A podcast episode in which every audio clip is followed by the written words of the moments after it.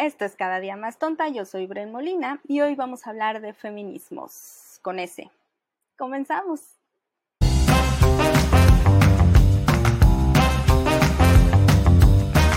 Bueno, antes que nada, muchas gracias por darle play a este segundo capítulo. Estoy muy contenta de haber grabado un segundo capítulo. Ya saben que no soy muy constante, entonces estar aquí ya es ganancia. Eh, si te gusta, recuerda ponerle muchas estrellitas, suscribirte, compartirlo, darle like en donde se le tenga que dar like, eh, comentar si se puede comentar y ya, creo que sí. Bueno, vamos de lleno al tema. Y vamos de lleno empezando con la confesión de que yo no tenía absolutamente idea de que había más de un feminismo. O sea, yo creí que pues, era el feminismo y ya, ¿no? Y si me preguntaban si era feminista, pues mi respuesta fácil era, pues sí, soy mujer, me gusta que nos vaya bien, que todas eh, tengamos libertades y que todas podamos decidir sobre nuestro cuerpo y sobre lo que hacemos o no hacemos en nuestra vida, ¿no? Esa es como la respuesta fácil. Pero eh, investigando un poquito para desarrollar el tema, me di cuenta que no tengo ni idea y no tenía ni idea de lo que decía ni por qué lo decía. Entonces, pues me pareció interesante desarrollarlo aquí. No me voy a poner muy técnica, muy técnica, ni voy a usar muchos datos. Lo que sí voy a hacer es dejarte en los show notes todos los links de las cosas que leí y que vi y que me chuté para que si tienes tiempo y ganas, tú también les des una revisada y pues si tienes comentarios, dudas, más datos o datos distintos, los compartamos y abramos un diálogo, porque es bonito dialogar. Argumenten, no insulten, por favor. Si, si quieren pelear conmigo, que sea con argumentos. ok, de todas formas, pues no hay mucho que pelear. Yo nada más voy a soltar así lo que leí y al final cada quien se hace como su criterio, ¿no? Entonces vamos a comenzar con dos tipos de feminismo. ¿sabes? Está el hegemónico y está hegemónico o de género y está el que se hace llamar feminismo de las libertades o de la libertad. ¿Sabes? Entonces, partamos de qué dicen las del lado hegemónico. Ellas son las que utilizan como base de su teoría el patriarcado como una estructura social, la estructura social bajo la que vivimos, y es esta estructura la que nos tiene sometidas, la que nos hace obedecer al hombre. Es una estructura en donde básicamente el hombre obedece, el hombre manda, el hombre crea, la mujer obedece, se somete y hace lo que el hombre le dice. Y esto se replica en familias, en empresas y en gobiernos, por supuesto. Esto es lo, que nos ha mantenido oprimidas durante todo el tiempo.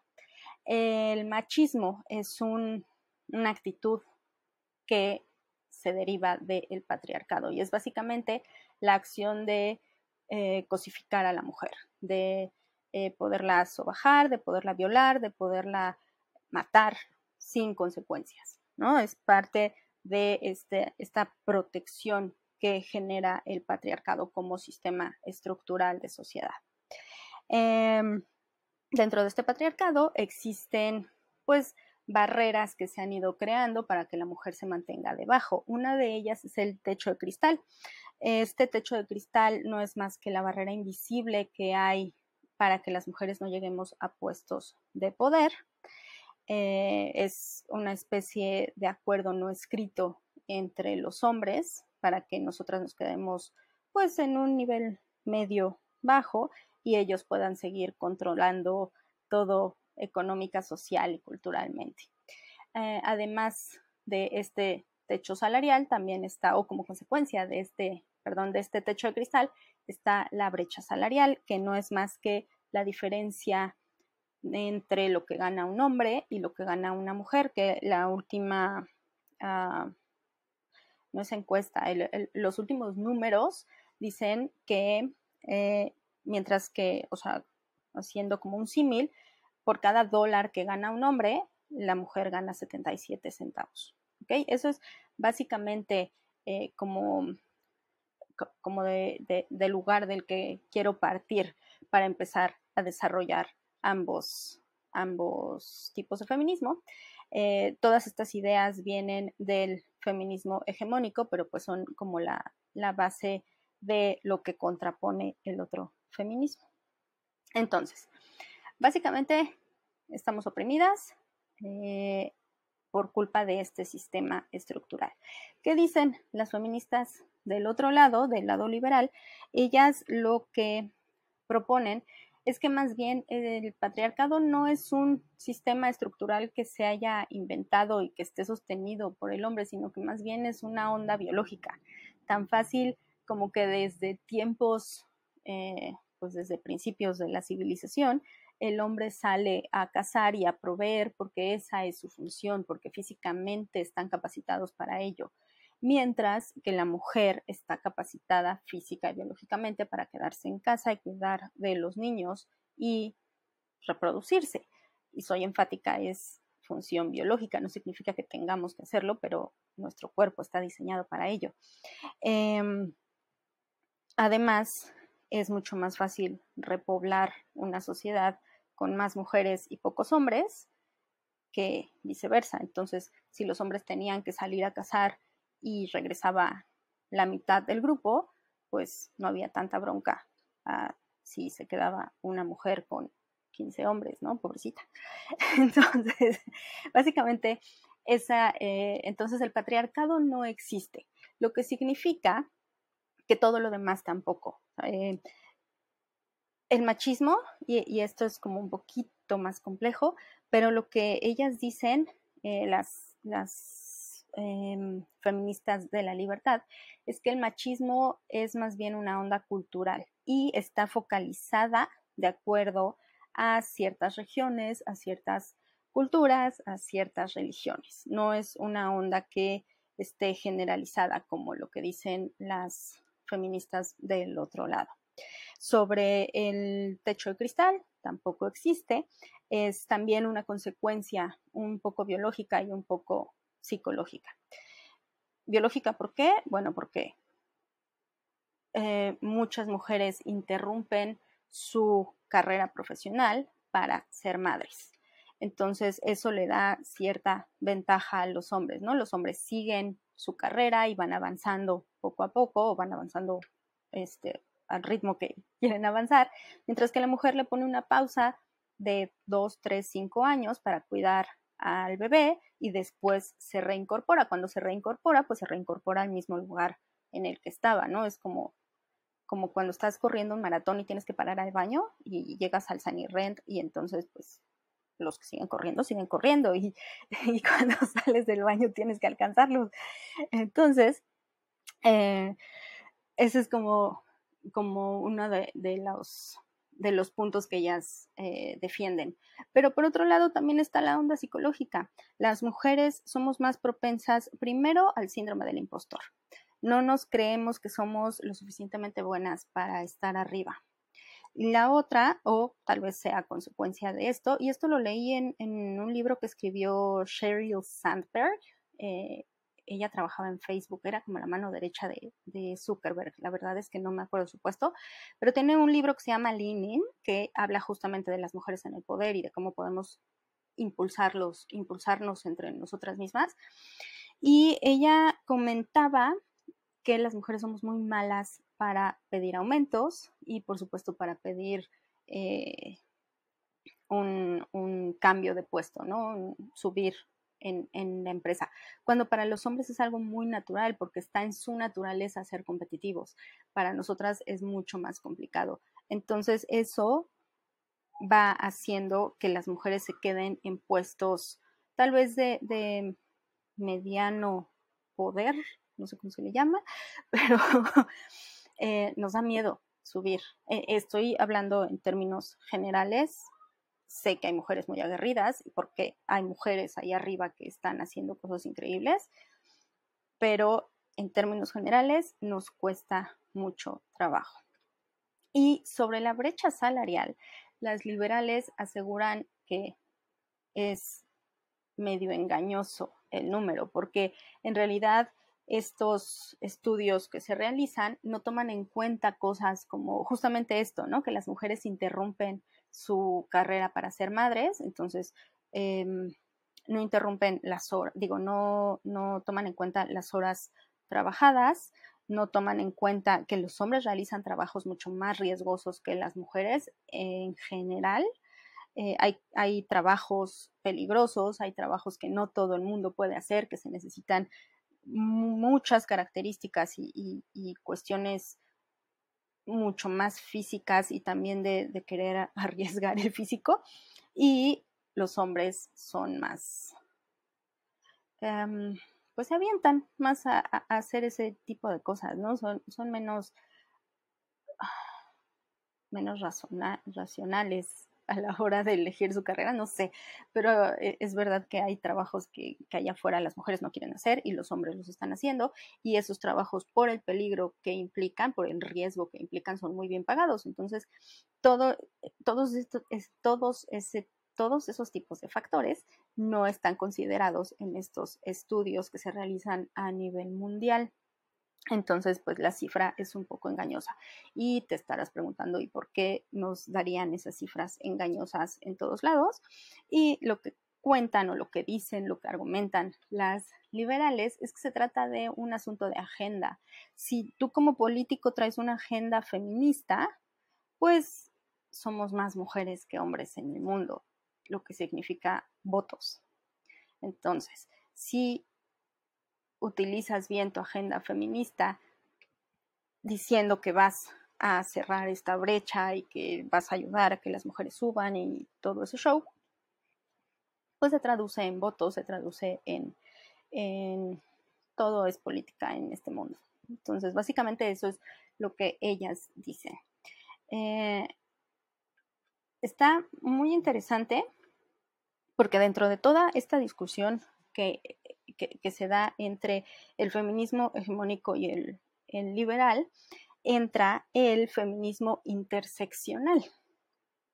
Y son las mujeres que no se identifican ni con unas ni con otras, porque en todo este ruido de discusión de si la brecha salarial y si el techo y si el machismo y si existe o no existe el patriarcado, pues hay otro tipo de mujeres que su lucha no se parece a, eso, no tiene nada que ver con eso, no les interesa, en este momento no se encuentran ahí como para poder verlo, ¿no? Están más como en un modo de supervivencia.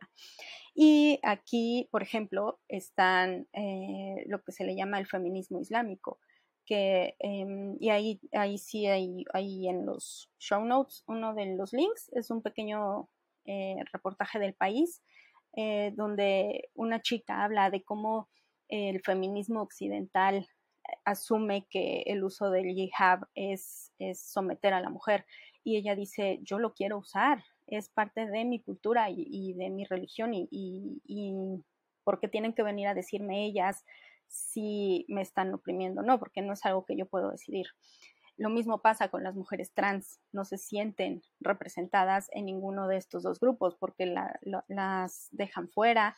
De hecho, es, parte de lo que dicen, eh, tanto el feminismo de la libertad como el feminismo hegemónico son feminismos enfocados a la mujer blanca de clase media alta, ¿no? Lo que deja fuera a muchísimas mujeres que están allá afuera pensando en otro tipo de, de luchas, ¿no? Como la supervivencia, como el hecho de que, de que no las maten. Entonces, eso me pareció muy interesante, sobre todo por lo que está ocurriendo aquí en México.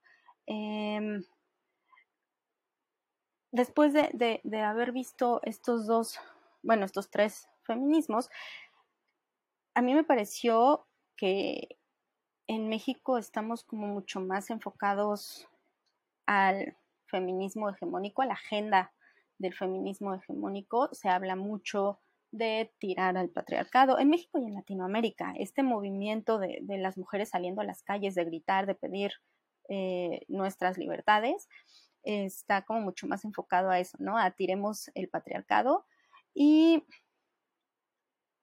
y está, y, ahí está en donde la cosa se vuelve compleja, porque como te lo estaba platicando yo, y lo hice un poco a propósito, sonaba a las hegemónicas están exagerando y las liberales están un poco más centradas, ¿no? Pero entiendo por qué aquí estamos gritando que no nos maten, porque nos están matando.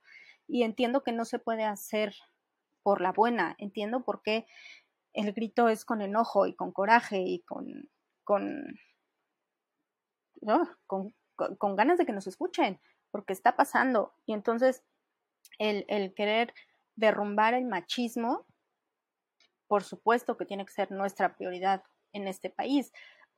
Probablemente sea importante también lo, de la, eh, lo del techo de cristal y todo esto, pero, y ahí viene el gran pero, por lo menos en las estadísticas que yo busqué, y ahí estoy completamente de acuerdo con las liberales, yo no encontré absolutamente nada que estuviera separado por sectores o, em, como te decía, en trabajos menos o más riesgosos o en horas de trabajo. En México, eh, la cifra que se estaba manejando el año pasado, me parece que era una brecha salarial de 27%. Eh, pero te digo, yo no, no encontré algo que, y yo era gran defensora de rompamos la brecha salarial. Y al final me quedé con esta idea de que realmente no existe, de que hay muchos más, de, que hay factores que están manipulando esa cifra.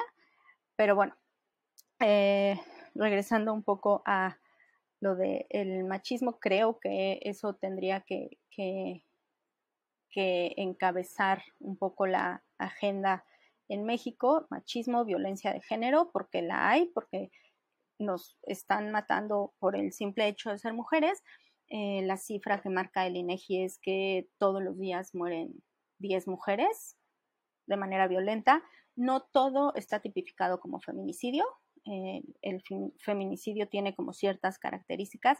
Depende de cada estado en su código penal cada estado tiene tipificado de manera distinta el feminicidio, pero en todos coincide que tiene que haber violencia sexual y tiene que haber, o sí, tuvo que haber antecedentes de violencia eh, hacia la, la víctima, ¿no? que ya hayan habido golpes, denuncias de agresiones, todo ese tipo de cosas. De ahí, cada estado lo tipifica como, como ellos quisieron. Pero el punto, y, esto es importante, por ejemplo, esta onda de, crear leyes a favor de las mujeres o en beneficio de las mujeres. Es algo que defienden mucho las feministas de género. Ellas hablan de leyes que nos pongan eh, en la misma plataforma en la que están los hombres. Y como estamos tan abajo, necesitamos leyes que nos levante, ¿no? Como esta del feminicidio, que tiene penas mucho más altas que el homicidio tipificado. Pero también está eh, el asunto de tener elecciones paritarias o de cubrir cuotas eh, para que haya el mismo número de mujeres que de hombres en puestos de poder. Eso es lo que ellas defienden. Y al respecto, las liberales, una de las cosas que dicen es que este tipo de leyes son condescendientes y ahí yo estoy de acuerdo con ellas, ¿no? Porque a mí siempre me ha brincado mucho esto de las elecciones paritarias, porque es básicamente que los partidos políticos eh, postulen en sus eh, eh, elecciones internas por lo menos a una mujer. No, no me acuerdo si es solo en las elecciones internas o, o, cuando hay elecciones de, todo, de todos los puestos que se van a, a pelear tengan un cierto número de mujeres. La verdad es que no me estoy acordando, pero el chiste es que haya representación de las mujeres. Em, las eh, feministas de género están a favor de este tipo de, leyes, igual que puede pasar en las universidades. Si tienes una carrera de física y tienes 10 lugares, 5 van para mujeres, 5 van para hombres, ¿no? Lo cual también le puede estar quitando un lugar a ese sexto hombre que quiere estudiar, cuando a lo mejor no hay cinco mujeres que quieran estudiar física. Pero bueno, eh, en, cuestión política a mí me parece un tanto peligroso porque por llenar una cuota, de por sí, es bien difícil encontrar políticos capaces. Y luego tienes que cubrir una cuota, políticos hombres, políticas mujeres, o sea, da igual.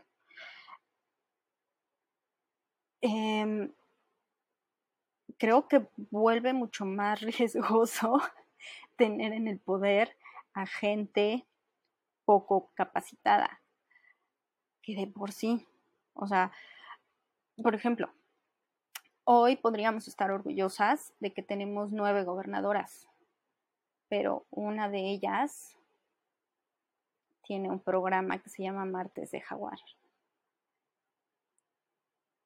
Y lo voy a dejar ahí porque no quiero politizar mucho esto, pero habría que cuestionarnos qué, mujeres están llegando al poder a través de estas leyes de cuotas, ¿no? Que, que mm, en verdad se está solucionando un problema o simplemente se está tapando el bache con chapopote barato que a los tres camiones y dos tormentas se va a volver a ser un socavón espantoso. Así pasa aquí en Vallarta todo el tiempo.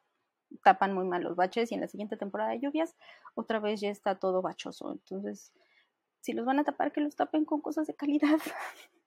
Pero bueno. Em, en fin. Entonces, eh, sí es como muy complejo. al final de cuentas, está muy chistoso que, estén como divididas, que, que en el mismo movimiento haya esta división, ¿sabes? Porque me parece que los dos lados tienen aciertos, los dos lados tienen luchas eh, muy o, propósitos muy válidos, pero también creo que por estar cada uno en su extremo no está escuchando al otro y no, no estamos encontrando como ese, ese, ese centro en el que cabemos todas y por el que luchamos todas, ¿no? siempre se está quedando algo afuera y entonces a lo mejor eso es lo que está impidiendo que, avancemos como género y, que, veamos pasos mucho más grandes en, pues no sé, en, en nuestro desarrollo como, como mujeres. Lo que sí es verdad es que si hay avances. Hoy hay muchas más mujeres en, la escuela que hombres, muchas más mujeres acaban la universidad que los hombres. Em, hay muchas leyes que nos, nos, protegen, que nos ponen en, en gran ventaja contra los hombres. Y al respecto, porque evidentemente no, no podía no darle voz a los hombres. Al respecto, te voy a recomendar un documental que se llama The Red Pill. Lo voy a dejar también en los... Está en YouTube, entonces está buenísimo. Es un documental sobre el movimiento de los derechos de los hombres que se gestó en Estados Unidos, que fue muy criticado el documental lo hace una feminista, está visto desde, desde su perspectiva. Es ella la que habla con ellos y la que los cuestiona y la que va y pregunta por qué estás haciendo esto. Y al final de cuentas, creo que nos falta escuchar a los hombres también. Una de las cosas que hacen eh, del lado del feminismo de género o hegemónico es callar a los hombres, ¿no? Esta onda que, que se ve también de, correrlos de las marchas. Los, los, hombres no tienen derecho a marchar con nosotras porque no es su lucha y no tienen derecho a opinar porque no es su lucha. Pues creo que todos estamos metidos en la misma, ¿no? ¿Y cómo vamos a erradicar un... Por ejemplo, ¿cómo vamos a erradicar el, el patriarcado si existe cuando empezamos a dividir? Una de las cosas que tendríamos que estar haciendo es unir, es integrarlos, es contarles, pero también escucharlos. Y este documental está bien interesante, nada más escucharlos hablar de sus derechos reproductivos, algo en lo que yo nunca había reparado, en dónde acaban los derechos reproductivos del hombre. Este, pues básicamente su decisión es uso o no uso condón y ya. Y si el condón falla, todo lo demás depende de la mujer, ¿no? Que, o sea, ¿qué pasa si él sí quiere ser papá? ¿Qué pasa si él se quiere hacer cargo del bebé? Em, yo entiendo que es la mujer la que va a llevar el bebé nueve meses adentro. No me imagino la carga que debe ser si tú no quieres ser madre, pero habría que cuestionarnos qué, qué papel juega él, ¿no? O sea, ¿qué pasa si él sí quiere ser papá y ella no? ¿Qué pasa si ella sí y él no? ¿Qué pasa si ella lo quiere dar en adopción y él no, él lo quiere cuidar? No sé, creo que ahí también hay como, como un punto en el que las mujeres estamos muy protegidas y en el que las mujeres tenemos gran ventaja sobre los hombres. Vean el documental, está muy interesante. Y pues nada, al final, eh, la verdad es que yo me quedé con esa sensación de que, como siempre, todo en papel se ve muy bonito.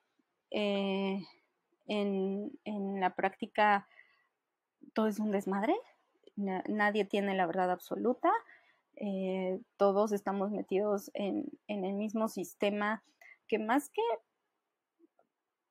machista o, patriarcal o yo no me siento oprimida, yo no me siento em, controlada por los hombres. Eh,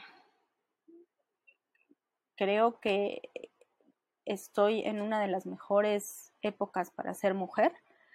Entiendo que no todo el mundo está en mi situación y entiendo que no todo el mundo tiene los privilegios que yo tengo y me parece que es hacia allá, hacia donde deberíamos de estar volteando, volteando en lugar de estarnos peleando eh, por separar, por dividir, por callar al otro.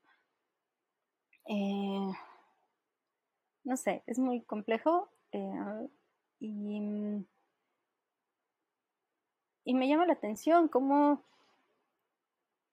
y lo, lo voy a decir, como todas son bien feministas hasta que empieza el mundial en Qatar, ¿no? Y entonces veo a gente que, que lleva la F de feminismo tatuada en la frente, pero se hace de la vista gorda cuando se trata de, de ver el fútbol en un país donde ahí sí las mujeres no tienen derechos, donde ahí sí las mujeres, y, es por una cuestión religiosa, ¿no? No es una cuestión, digo, me podrías debatir si es una cuestión de, de género, porque los hombres están en una situación de poder y nos llevaríamos otra media hora y la verdad es que no. Pero, no sé, es, es creo que la, la, discusión se está yendo hacia, hacia lugares que no, no son prioridad. Eh, no sé, ¿tú qué piensas? ¿Tú qué opinas? Cuéntamelo. Em, yo lo voy a dejar ahí. Por supuesto que traigo todavía un chorro de dudas y de... No sabes, llevo como cinco días tratando de crear una conclusión para este programa. Al final creo que no lo logro del todo y, está bien, porque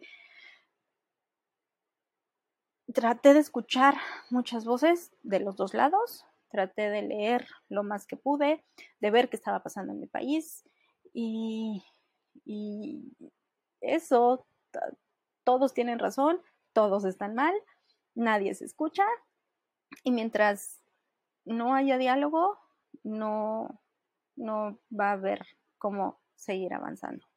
Esa podría ser mi conclusión. Pero bueno, yo espero que te haya quedado un poquito de ganas de seguir investigando sobre esto del feminismo. Yo espero que te haya parecido interesante la manera en la que lo conté.